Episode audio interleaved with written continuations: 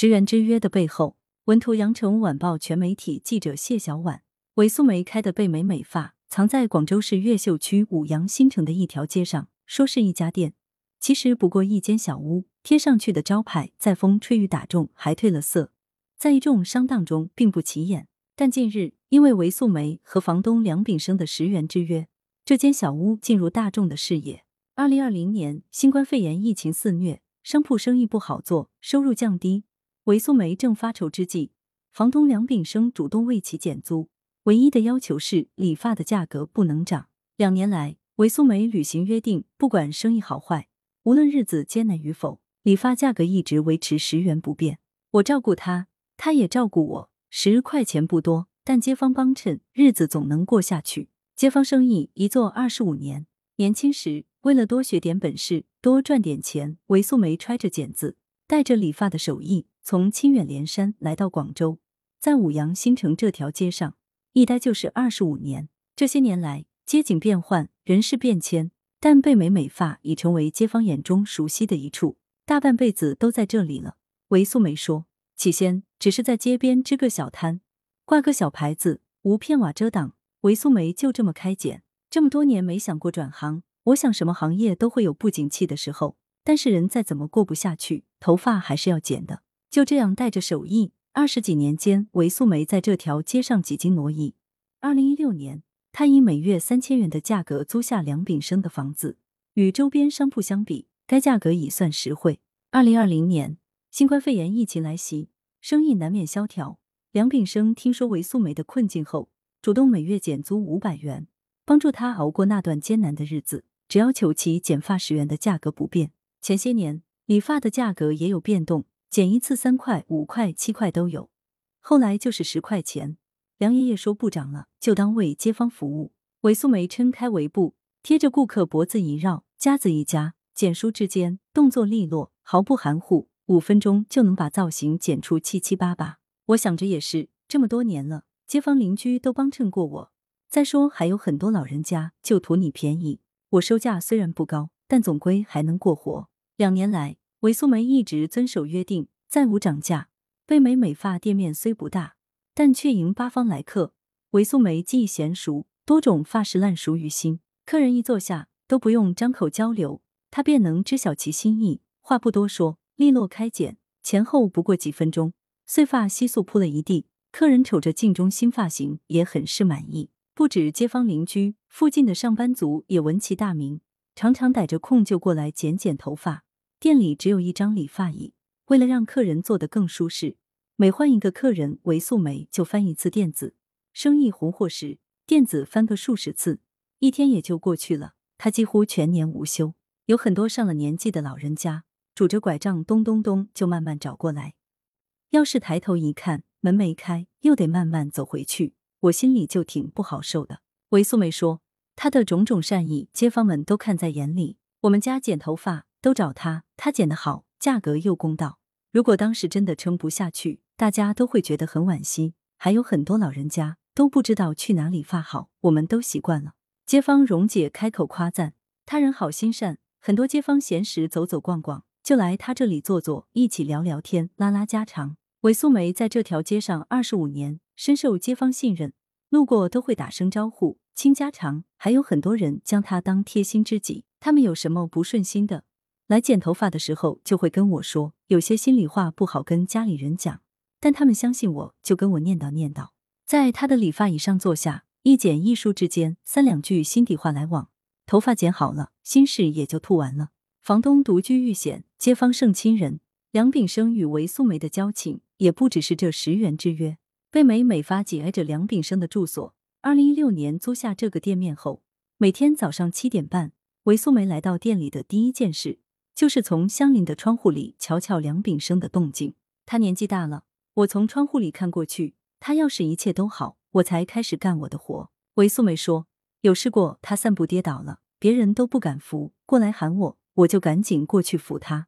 梁炳生今年已有九十五岁，老伴去世十几年，子女也在国外，疫情原因回不来，他便一人独居。韦素梅心肠软，与好友乔伊二人一同照料梁炳生起居。去年十月。韦素梅一早来到店里，像往常一样从窗户望过去，就发觉不对劲，赶忙推开连通店面的梁炳生住所的小门。出于对韦素梅的信任，这个门从未锁上。一进屋，便看到满屋狼藉。梁炳生半夜因病出血，倒在了厕所里，一夜折腾已不省人事。韦素梅赶紧喊来乔毅，七手八脚合力将梁炳生送到医院。我也不知道自己怎么熬过来的，都是他们两个忙来忙去，又给我买药，又给我送饭，是他们救了我，我很感激他们。梁炳生一字一句说道：“如今为了安全，子女说通，梁炳生为其请了保姆，夜间有人照料，这才让韦素梅松了口气。但常年打交道下来。”梁炳生对韦素梅更为信任，相处间已有默契。他有耳背的毛病，旁人大声说话都不一定听得懂，而韦素梅在他耳边唠叨些什么，他总能估摸个明白。梁炳生年轻时入职中国新闻社，当起了摄影记者，而后又在广东省中国旅行社工作，阅历丰富。如今虽年事已高，但并不糊涂。谈起十元之约，他提到离休之后，党和国家对我很关照，我年纪大了。也没什么可以贡献的，但我是共产党员，我就老想做点什么。新冠肺炎疫情发生后，梁炳生知悉韦素梅困境，主动为其减租。电视上都在播，我们党员要响应党和国家的号召，要关心老百姓生活。我想着，如果不减租，他就可能失业。至于定价十元不涨价，梁炳生也有自己的考量。那些街坊收入也不高，价格要是一涨再涨，他们也负担不起。我想着十块钱一个人，街坊乐意，也够阿梅吃饭，是一个双方都能接受的价位。梁炳生原本是打算将这个店面作为日常休息的地方。二零一六年，听闻韦素梅无处可去，抱着不让街坊失业的念头，他便以实惠的价格将此处出租给他。有时候看着旁边理发店人来人往，梁炳生心底也很快乐。阿梅是很负责的，虽然一个人只收十块钱，但他也不含糊。我经常跟他说，他做的事是很有意义的，是为人民服务。我坐在这里，看着那些顾客剪完头发，照着镜子很满意，我也很高兴。合力救助流浪猫狗，与韦素梅一同常年照料梁炳生的，还有他的好友乔毅。我年轻时在钢厂工作，每天六点半骑着自行车去芳村上班，就看到这个小姑娘在街头支个摊剪头发，很勤快老实。